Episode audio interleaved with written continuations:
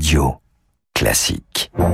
Radio Classique, le décryptage de David Barrault avec les échos. Bonjour David.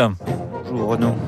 La Chine se lance dans la bataille de la voiture autonome. Eh oui, depuis quelque temps à Pékin, à Shenzhen et même dans une vingtaine d'autres villes chinoises, il y a en fait déjà aujourd'hui des dizaines de taxis sans chauffeur qui roulent et qui mènent des tests grandeur nature. Alors pour l'instant, il y a pas, il y a encore un volant et puis un humain qui est prêt à reprendre le contrôle en cas de problème. Les tests sont menés souvent en plus sur des zones limitées, sur des parcours relativement balisés.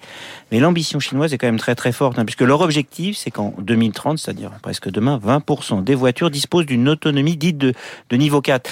Ce qui veut dire que le véhicule est totalement autonome, mais qu'il ne peut pas sortir de certaines routes. Est-ce que la Chine vous semble capable, David, d'atteindre cet objectif? Alors, pour l'instant, il faut être honnête, la Chine est en retard par rapport aux États-Unis, où Google, via sa filiale Waymo ou Uber, hein, ont mené des millions de kilomètres de, tests, et puis les constructeurs américains, à commencer par euh, Tesla, sont eux aussi en avance hein, sur euh, l'automatisation du véhicule. Même si pour l'instant, on est plus, c'est vrai, même aux États-Unis, dans de la conduite assistée en général, que dans la voiture totalement robot, à part les taxis de, Uber et de Waymo.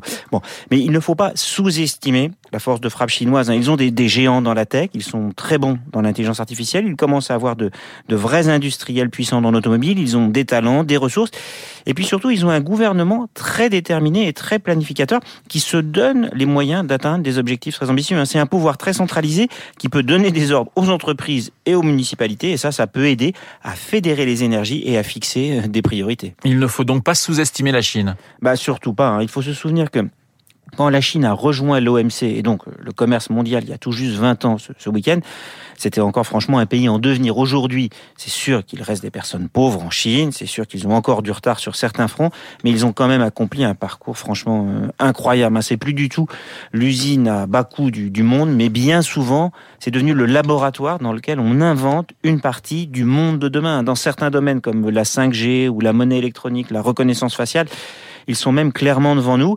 Et dans la voiture, je pense qu'il faut se méfier. Hein. Cette année, 20% des voitures vendues en Chine seront électriques et la plupart seront chinoises et bien sûr made in China. Hein. Et comme la Chine est devenue le premier marché automobile au monde, cela veut dire qu'ils sont en train de prendre de l'avance sur ce qu'est le marché de l'avenir. Et après la voiture électrique, on sait bien que la prochaine révolution dans l'automobile, ce sera la voiture robot. Le décryptage de David Barrou sur l'antenne de Radio Classique dans une minute trente, le journal de 8 heures, mais tout de suite la météo.